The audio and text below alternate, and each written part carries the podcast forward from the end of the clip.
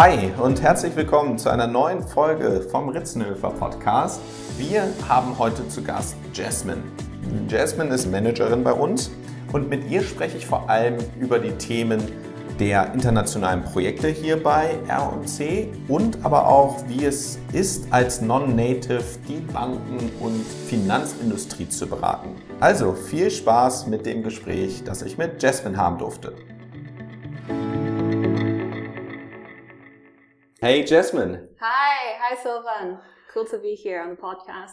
Maybe you can give us just a couple of sentences uh, who you are and what made you be a manager at Ritzenhofer. Right. Uh, yeah, my name is Jasmine Lee, and I'm actually from Taiwan. Born and raised there. Uh, I stayed also during my childhood four years in New Zealand. Five years ago, I came to Germany to do my master's, a bit more than five years at this point. Um, it was Master of Finance. After two years of studying that, I graduated uh, from my master's degree um, and started working at Ritzenhofer. Um, yeah, as you know, management consulting company, and have been here ever since. Um, and now I have progressed to, let's say, the level of a manager where I yeah lead projects and also carry responsibility and um, which also means that uh, i do like it here and I, I yeah do see management consulting as a really cool career path. Yeah. And uh, it's it's really interesting. Given that we focus a lot on banking and insurance companies um, how is it working as a non-native within these fields? Right um, so I have been learning German, let's say, since I've moved to Germany. Mm-hmm. Um, however, my master program was in English, and also the projects um, that I have been on were mainly in English. Um, maybe before I start going into my experiences, I really would like to advise uh, all of the listeners who are non-native speakers um, still to make speaking fluent German your end goal, because I mean we are in Germany at the end of the day, and um, what's what's most important in projects is really to be able to communicate and to be able to achieve your end goal whatever that is and sometimes having the right communication yeah method is key and therefore you know the more the more languages you speak the better um, with that being said, you know, being, as you said, uh, Sylvan, being in a more traditional industry that is banking and insurance, um, it, it, people, one may think that you, you, you have to speak the local mm-hmm. language. Um, however, since uh, Ritzenhofer does have some sort of niche uh, in the yeah in, in, the profession of IT, so IT transformation projects, so on and so forth. Um, there is a global trend, let's call it, um, for at least bank and insurance companies that IT will be more and more globalized, will be more and more centralized, um, consolidated, and also um, to achieve some sort of cost saving, sometimes also offshored. Mm-hmm. That means uh, the industry is definitely going into a more international direction. Um, which in turn allows me in Ritzenhofer to nearly always have found a place where mm-hmm. it's, it's international enough so that I can work comfortably with you know, a language that I can speak very well that is English, while at times when people are less comfortable with the language that I speak. Okay, so uh, one can summarize that in hey guys, learn German, yes. but also uh, the industry is changing in a more global um, environment. Um, also, our projects, um, given that they are mainly strategically um, are rather an international embedded side. And so, and then there's always this one question I always like to speak about here is what surprised you about being on the path of consultancy? Yes. So as I as I explained already, you know, I entered consulting right after graduating from masters here in Germany. Um, and I, I, yeah, unlike some people who, you know, planned out their, their career to become a consultant, uh, I actually stumbled into this path. Mm-hmm. Um, in the beginning, what surprised me a lot is the amount of traveling and the amount of working hours. Mm. Wait a second here. How does someone stumble into the path of consultancy? right. So, as I said, I graduated from a finance master. Yes.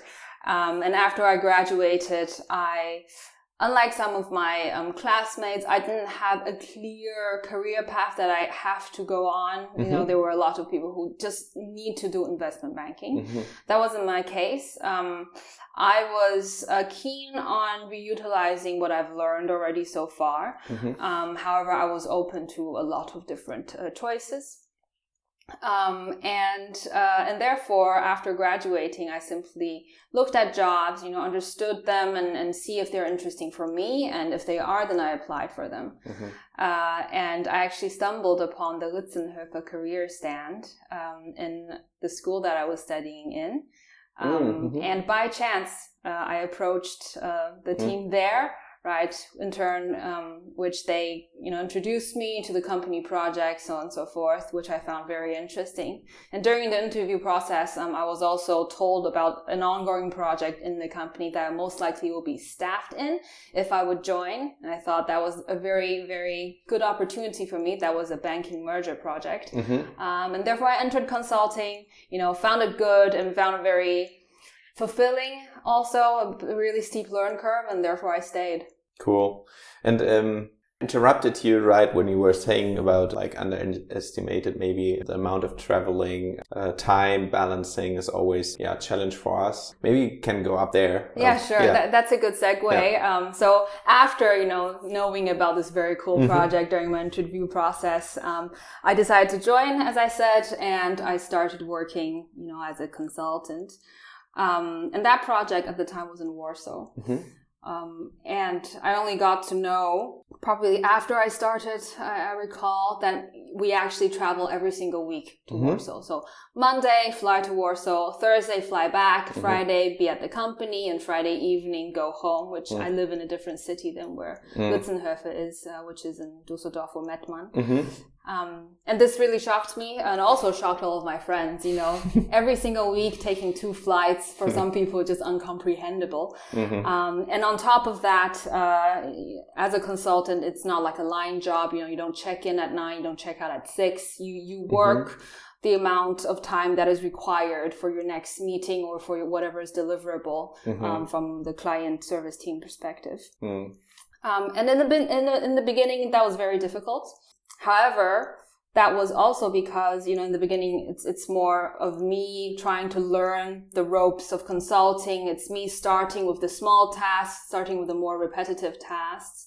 Whereas uh, as time moved on, uh, you obviously um, naturally inherit more responsibility, um, which makes everything much more exciting and therefore you know the longer hours is simply a, a trade-off you know for for your exciting career that offers you a steep learn curve Nice, nice. And let's let's go back to the recruiting affair and your recruiting booth. Imagine you would be like I don't know, you younger you, and uh, just about to apply at different consultant firms.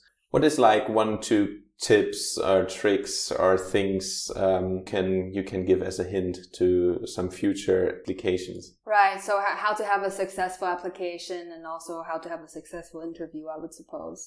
I guess uh, what is very important of course uh, you have to come across as professional during your application process. You have to come, come across as structured which basically is the most important thing for a mm-hmm. consultant um, so of course you have to possess the required analytical skills but since at least in Ritzenhofer, um, our consultants are normally sent to the client side on day one, right? So h- how you present yourself, how you talk to people is very important. And therefore, you know, giving that impression during the process is, is yeah, number one advice. Um, as for how to go through a successful interview, of course, um, during the interview process, uh, we test your logic thinking, you know, your, your problem solving skills. Um, so preparing something in that direction uh, would be very helpful. You know, you, you might have already had some training during your uni- university process, how to structure a topic. You can also, yeah, there, there are, I'm sure, a lot of material online in terms of mm-hmm. consulting trick questions. You know, how, how do you answer a very, very broad question in a very, very reasonable, structured way? For example, how many oranges can fit into this room? Um, how would you break that down and how would you make every argument you make comprehensible for the interviewer? Yes.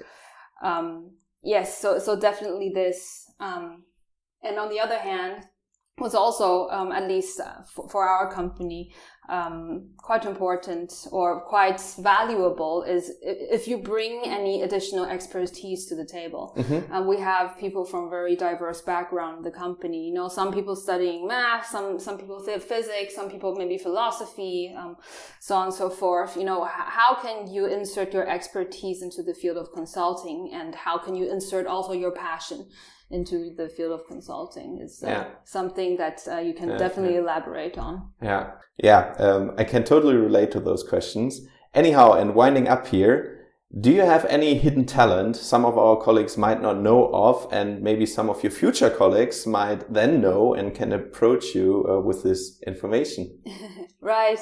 Um, so during my days uh, in university, so mm-hmm. back in Taiwan when yes. I was doing my bachelor's, um, I did four years of bachelor's uh, majoring in diplomacy. Mm-hmm. And uh, unfortunately, during that time, I didn't study that much. Um, I was really focusing on my extracurricular activities, which I completely don't uh, regret at all because those were really fond memories. But um, the two biggest ones mm-hmm. are um, I was in a breakdance club what? Breakdance crew. Yes, I was, you know, standing on my head, rolling yeah. around on the floor, you know, do, doing stunts um, which is a lot of fun. And I also try uh, to also host such events in the company, you know, teaching teaching um, our colleagues how to stand on their head. um, and moreover, I was also the lead uh, vocalist of a rock band, mm-hmm. so I, I, do enjoy singing a lot. Uh, I, I, tend to choose the songs are a bit, you know, a bit louder, a bit more hot, bigger range, um, rougher, and so on. Um, more punching. Yeah, more punching, more growling, you know, a bit more screaming. I guess, you know, just, yeah. yeah. So these are the two uh, talents that I have. Thank you so much here. Um, and thanks all for this personal sharings. Um, very, very interesting stories. And um, yeah, hope to have another one soon. Yep. Thank you for having me here. Bye.